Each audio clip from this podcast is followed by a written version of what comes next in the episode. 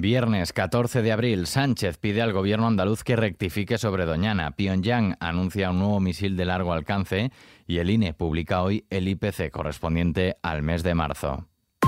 ISFM Noticias con Daniel Relova.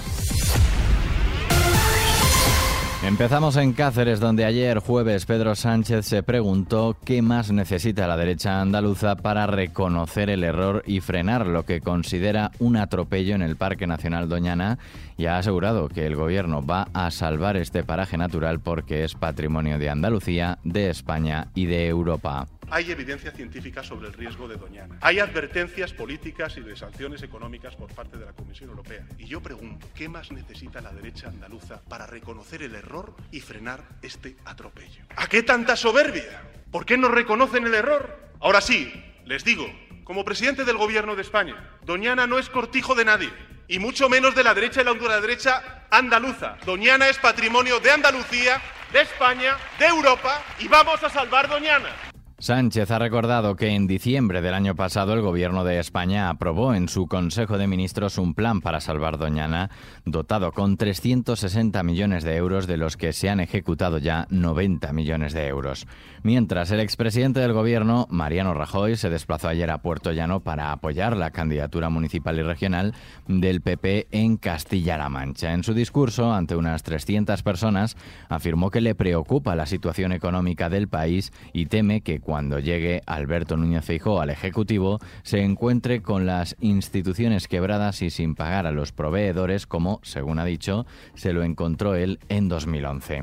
Borrás denuncia la vulneración de derechos. En su cuenta de Twitter, la presidenta del Parlamento suspendida, Laura Borrás, denunció una vulneración de derechos por parte del Estado con la gentil colaboración de algunos, ha dicho, precisamente en el día en el que la Junta Electoral Central ha dado un plazo de 10 días al Parlamento para que decida sobre la retirada de su escaño. Borrás ha publicado este tuit en el que no ha hecho referencia directa a la Junta, pero sí que ha denunciado la vulneración de derechos. En clave internacional, Corea del Norte ha anunciado que el proyectil que disparó el jueves y que obligó a las autoridades niponas a activar las alertas para la población antes de caer en el mar de Japón es un nuevo tipo de misil balístico intercontinental de combustible sólido, lo que supone una importante mejora en la eficiencia de su arsenal. En Estados Unidos, el Pentágono ha ordenado una revisión interna tras la que podría ser una de las mayores filtraciones de documentos de inteligencia en una década. El presunto responsable de la filtración de documentos que contenían en su mayoría información sobre la guerra de Ucrania es un joven de 21 años que ha sido arrestado este jueves en Massachusetts. Y este viernes el INE publica el IPC correspondiente al mes de marzo. Ya adelantó que la inflación se moderó al 3,3% interanual por la evolución de la energía. Precisamente la luz baja este 14 de abril un 18% hasta los 46,7 euros el megavatio hora. Viernes con cielo nuboso o cubierto con precipitaciones en Galicia, Cantábrico, Ampurdán, Bajo Ebro y Canarias.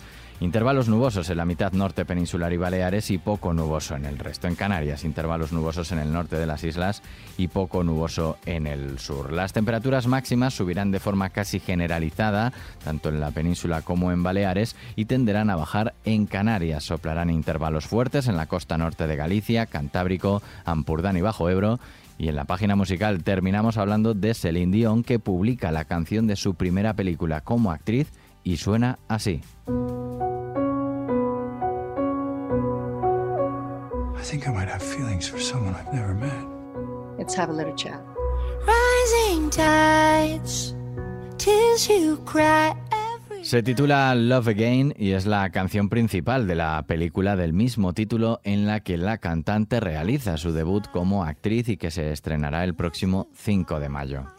En el film, que narra la historia de una mujer que se enfrenta a la muerte inesperada de su prometido enviando mensajes de texto al número de teléfono del fallecido, Dion interpreta a un personaje inspirado en ella misma. Las cinco canciones de Love Again son las primeras de la artista canadiense desde que en diciembre de 2022 anunció que sufría una enfermedad neurológica que le obligó a cancelar su gira mundial. En un comunicado, Dion aseguró que ha disfrutado mucho su participación en la película. Con ella terminamos este podcast de FM Noticias con Susana León en la realización y Daniel Relova, quien te habla en la producción. Feliz viernes.